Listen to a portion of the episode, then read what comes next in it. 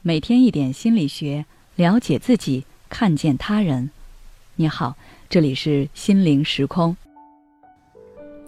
今天想跟大家分享的是，探寻日有所思，夜有所梦的奥秘。柠檬上周末在 CCTV 九看了一部纪录片，里面有个片段是拍摄鲨鱼宝宝在鲨鱼妈妈子宫里的情况。大家可能不知道，鲨鱼跟其他的鱼不一样。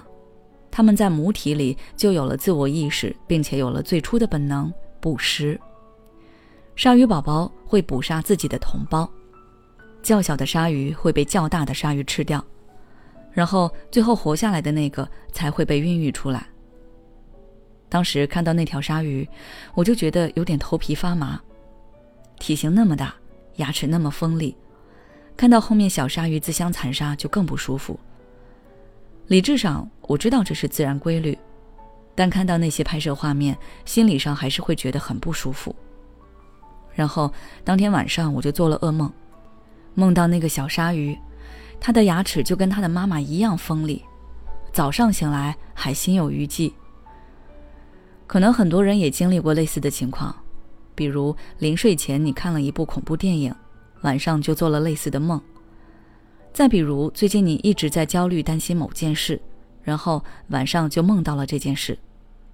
一般我们会说这是日有所思，夜有所梦。但你知道为什么会出现这种情况吗？这里我给大家介绍一下梦产生的生理机制。我们人的睡眠通常包括慢波睡眠的四个阶段，再加上快速眼动睡眠阶段。一般大家就是在快速眼动睡眠阶段做梦。巴甫洛夫认为，梦是在意识不清楚的状态下，暂时神经联系的活跃和改组。来自外界以及我们身体内部的各种刺激一直印在大脑皮层中。睡觉的时候，这些痕迹就会活跃起来，有时候会以一种离奇的、无秩序的，甚至是歪曲的形式出现。虽然看似离奇，但它的内容往往都是我们所知道的、所看见过、听见过的事物。看过《神探夏洛克》这部剧的人，应该都听过“记忆宫殿”这个词。夏洛克把大脑想象成一个空荡的阁楼，然后选择想要放入其中的物品。当然，我们无法像夏洛克一样，但实际上，我们对自己所接触过的一切事物都是有记忆的。只不过它们大多数是瞬时记忆。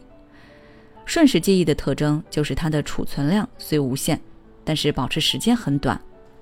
不过，这种保持是有意识的保持，也就是说，即便你以为自己遗忘了，它也会储存在你的潜意识当中。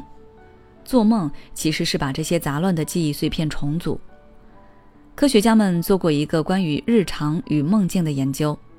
发现梦境中的很多元素都来自于我们的真实生活，比如你梦到跟好多人出去玩，这些人的模样可能就是你的前同事、你的朋友，或者是你路边偶遇的人。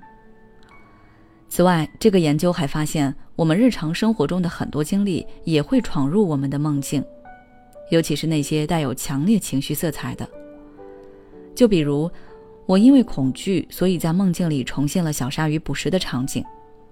再比如影视剧，我们也会看到，有的凶手杀了人之后，出于恐惧和愧疚心理，在晚上会梦到受害者来向自己索命。这些都是因为梦其实是向我们真实生活的一个映射。这里举的两个例子，日有所思的思都是非常明显、可被觉察到的，还有些思可能是你察觉不到的。比如，曾有人问我，一直梦到要跟老公离婚是怎么回事？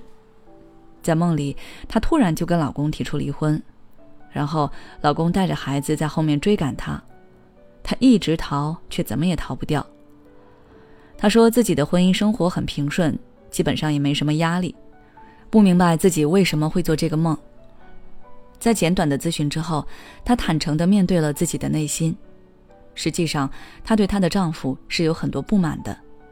婚姻能够维持到现在，很大一部分靠的就是她的忍让。她想离婚，可是又被很多现实因素所牵绊，所以她从来就没有真的想过我要不要离婚这件事。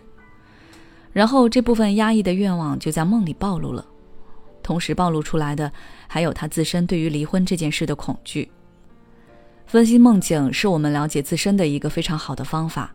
以后我会陆续跟大家探讨不同的梦境象征着什么，让大家更好的了解梦，了解自己。好了，今天的分享就到这里。如果你想要了解更多内容，关注我们的微信公众号“心灵时空”，后台回复“解梦”就可以了。